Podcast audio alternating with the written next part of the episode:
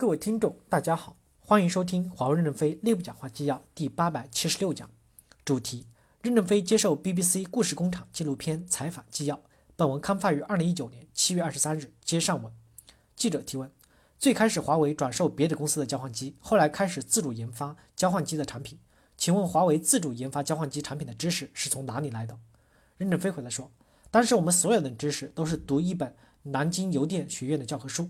是陈锡生教授写的，大家读教科书来做交换机。记者提问：那时候中国的电信市场是由西方公司的产品所主导，华为是如何突破当时的市场格局的？任正非回答说：那时我们根本不具有与西方公司竞争的可能性，最主要还是从从给招待所、小酒店使用的小交换机开始起步，而且是模拟交换机，逐渐的做大，积累很多年以后，才开始能做数字式的交换机。记者提问。当时由于华为没有选择投资 CDMA 技术，失去了很多机会。CDMA 技术后来成为中国市场的主流技术之一。如果现在回头来选择，华为会做出不同的选择吗？你们会投资 CDMA 吗？记者提问：这是一段历史。从两千年开始，中国在无线通信标准 CDMA GSM 的选择上都是处在矛盾之中。由于当时的国家不给中国电信发无线牌照，他们就把。在日本淘汰的 PHS 技术，在中国做成了小灵通。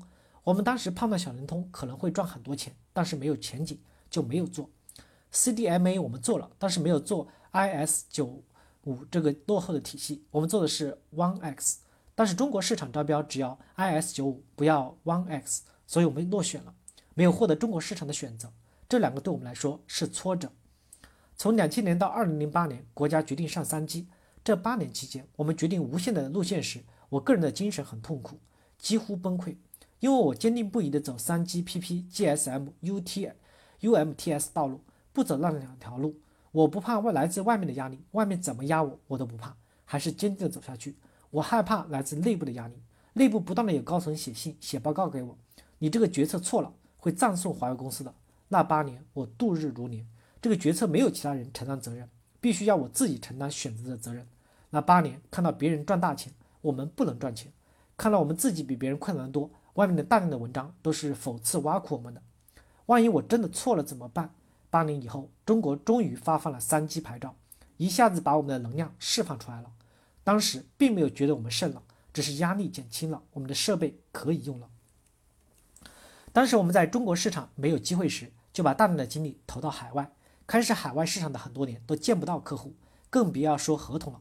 挣不到钱，那时正是中国假羽绒衫假货卖到俄罗斯去的时候。俄罗斯邮电部长说了一句话：“中国有什么高科技？除了假货，什么都没有。”我们背负着自己的产品，还要和中国卖假货的人混在一起，让客户认同我们。这个时期很难，但是如果不打开海外市场，我们在中国又没有市场机会，就会面临更加困难的情况。当时我个人长年累月在非洲、拉丁美洲出差，家庭的往来和联系非常的少，对这段历史我很懊悔。因为小孩正在成长时期，希望爸爸带着玩游戏、躲猫猫，我没有做。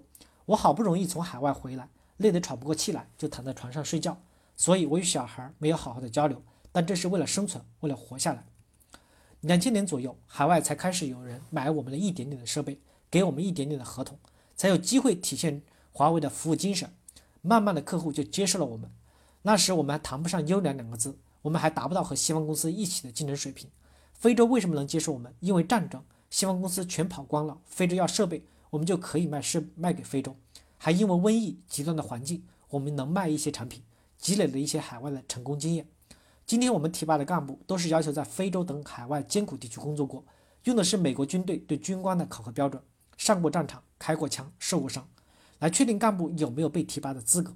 海外成功的经验必须是一个指标，否则海外的人艰苦奋斗回来，都让在。花前月下的高素质干部把官职夺走了，这样的价值评价体系不行。这种循环虽然不一定是最好的使用的优秀人才，但是构建了第一批坚强的队伍。所以今天我们的队伍很坚强。美国这么强的打击，我们公司不仅不旷，还士气高涨。